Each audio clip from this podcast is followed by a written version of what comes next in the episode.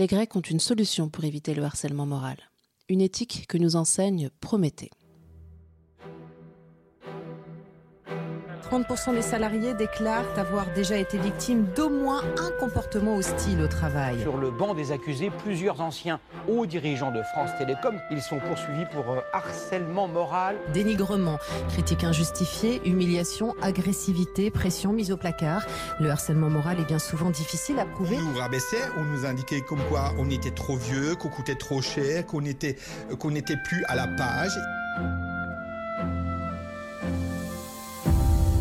Le podcast Démitez-moi de ça m'intéresse réactive la mythologie des anciens pour vous aider à relever les défis d'aujourd'hui.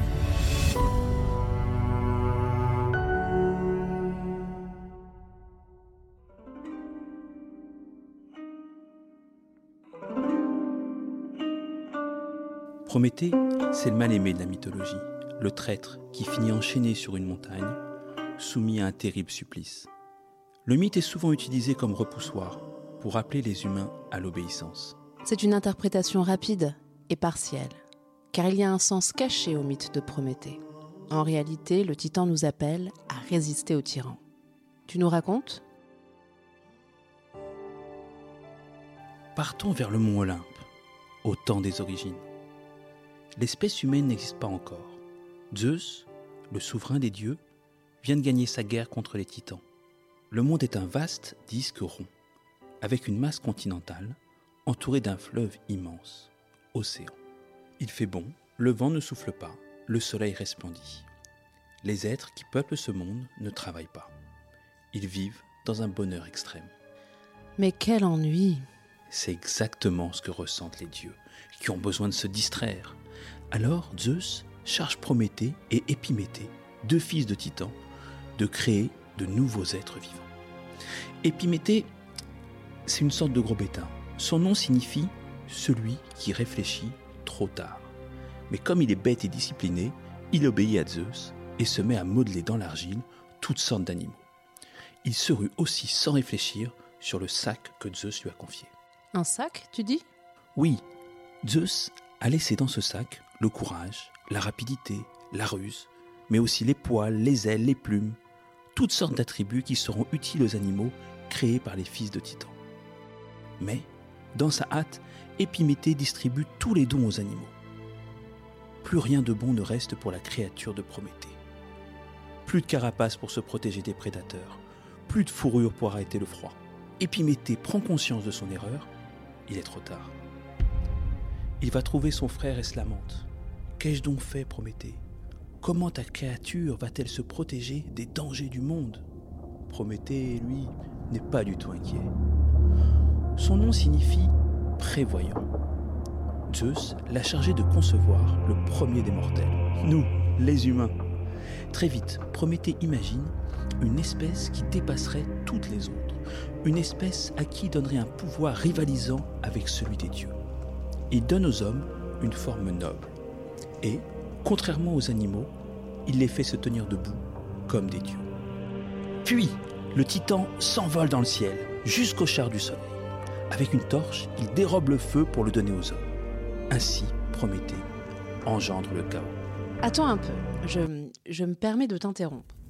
Le feu, ça n'est pas une mauvaise chose. Au contraire, c'est une bénédiction. Demande aux préhistoriens, il y a un million d'années, Homo erectus apprivoise le feu et découvre, du même coup, la cuisine. Une révolution. Autour d'une bonne grillade, on discute, on échange des savoirs, on resserre les liens. Et grâce aux protéines de la viande cuite à la flamme, le cerveau grossit. Bref, grâce au feu, nos ancêtres sont devenus plus humains. Oui, Prométhée est un être particulièrement doué, perfectionniste, zélé. Il veut bien faire, et il fait bien plus que ce qu'on lui demande. Et les Grecs n'aiment pas du tout ça. Il y a 2400 ans, Platon affirme que le feu a provoqué chez les hommes l'ubris, la folie des grandeurs, et qu'il a déclenché de terribles guerres. Grâce au feu, les mortels disposent désormais de la connaissance et de l'énergie divine qui démultiplie leur pouvoir. Les hommes risquent de se prendre pour des dieux, déstabilisant l'ordre du monde. Le chaos menace. Imaginons que l'Olympe est un collège, une école ou une entreprise, et qu'il a à sa tête des êtres puissants, admirés, craints, respectés. des êtres qui n'ont pas l'habitude d'être contredits, comme Zeus. Exactement. Sur ordre de Zeus, Prométhée est puni pour avoir outrepassé les consignes. Il est enchaîné sur le plus haut sommet du Caucase. Là, un aigle dévore son foie qui se régénère chaque nuit. Est-ce sa conscience qui le tourmente? Et si les hommes, dans leur avidité de pouvoir, n'avaient pas été dignes de posséder le feu? Il ne faut pas rivaliser avec les dieux. Voilà ce que nous dit le mythe. C'est l'analyse la plus fréquente en effet. Selon les Grecs, l'homme doit rester à la place qui lui a été assignée, celle d'un mortel qui ne peut aspirer à l'immortalité des dieux. Écoutons le message de l'historien Hérodote. Regarde les maisons les plus hautes, et les arbres aussi. Sur eux descend la foudre, car le ciel rabaisse toujours ce qui dépasse la mesure. C'est très clair, il faut de la mesure en toute chose. Alors c'est ça, Prométhée Une sorte de femme pour nous mettre en garde contre la désobéissance Mais où est la leçon anti-harcèlement Eh bien, on n'est pas si loin que ça de la leçon anti-harcèlement. Car comme Prométhée, les personnes victimes de harcèlement moral ressentent une fatigue chronique, de la honte même. Elles peuvent aussi ressentir une névrose traumatique. Des scènes traumatisantes ou humiliantes reviennent en boucle dans leur tête. Un peu comme Prométhée qui, chaque jour, se fait dévorer son foie par un aigle. Exact. Par-dessus tout, les victimes ont tendance à se dévaloriser. Elles pensent parfois qu'elles méritent leur sort, elles s'enferment dans leur douleur et ne trouvent plus la force de remonter la pente. Mais Prométhée, lui, n'a jamais baissé les bras. Retournons sur le mont Caucase, où Prométhée subit sa terrible punition. Chaque matin, il attend l'arrivée de l'aigle qui lui déchirera les entrailles. Mais est-ce qu'il gémit? Est-ce qu'il se plaint de son sort? Pas du tout. Il accepte son destin. Et si l'on scrute bien son visage, on peut même y déceler un sourire. Et pour cause, Zeus n'a pas réussi à l'anéantir. Le titan enchaîné a sur le roi des dieux un énorme moyen de pression, un secret qui tourmente le maître de l'Olympe. Zeus a peur, car il connaît la prophétie. Le destin a décidé qu'un jour, un des fils de Zeus le détrônerait et chasserait les dieux de l'Olympe. Zeus le sait, mais il ignore le nom de la femme qui lui donnera ce fils. Seul Prométhée le connaît. Et tandis qu'il souffre le martyr sur sa montagne, Zeus tente de le faire parler. Mais le titan ne lâche rien. Son corps a beau être enchaîné, son esprit reste libre, car il ne veut pas se soumettre à la tyrannie. Voilà ce que dit Prométhée. Aucune force ne saurait me dicter mes discours. Aussi, laisse Zeus brandir son foudre et ses éclairs. Rien de tout cela ne saurait contraindre ma volonté. Même enchaîné, Prométhée refuse de livrer son secret. Humilié certes, mais pas vaincu.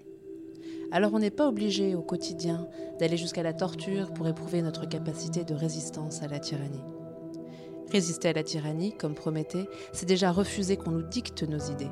Les humains l'ont fait à plusieurs reprises dans l'histoire.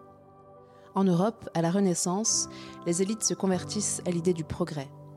C'est Léonard de Vinci, par exemple, qui dessine son fameux homme de Vitruve aux proportions idéales, une manière de dire que Dieu n'est plus au centre de l'univers. On commence aussi à questionner la pratique intégriste de la religion. Dans sa nouvelle L'ingénu, Voltaire se moque de toute la partie cérémoniale du catholicisme. Le baptême, le signe de croix, les génuflexions, tous ces signes qu'il juge éloignés d'une croyance rationnelle en Dieu. Finalement, au XIXe siècle, c'est le triomphe de Prométhée avec le positivisme. Cette doctrine mise sur les progrès de la science pour repousser l'obscurantisme. On croit alors à l'émergence d'un homme nouveau, débarrassé des peurs archaïques héritées de nos ancêtres. Prométhée est de retour. Et quel est son message pour notre quotidien? N'ayez pas peur, pensez par vous-même, en entreprise, dans votre couple, à l'école. C'est le vrai message de Prométhée, à nous, ces créatures, les humains. Revenons sur le mont Caucase, où Prométhée est toujours harcelé, soumis à son terrible supplice. Mais la vérité, c'est que Prométhée n'est pas si isolé que cela sur le mont Caucase, et que beaucoup de voyageurs passaient le voir. On dit qu'un jour Héraclès, ému par son histoire, a tué l'aigle et libéré Prométhée de ses chaînes. Les Grecs ne révèlent pas les détails de cette libération. Mais j'aime penser que Prométhée l'enchaînait, Prométhée le harcelait, a su briser la loi du silence et interpeller ses visiteurs. Il leur a raconté son supplice, l'injustice qu'il subissait. Pour stopper le harcèlement moral, il faut interpeller, son entourage. Voilà la leçon de Prométhée. Pour des siècles, son nom est resté celui d'un formidable rebelle, un résistant farouche à l'injustice et à l'abus de pouvoir. Cet épisode a été écrit par Cyrielle Lemoyne-Tolba et raconté par Thibaut Salem et Cyrielle Lemoyne-Tolba.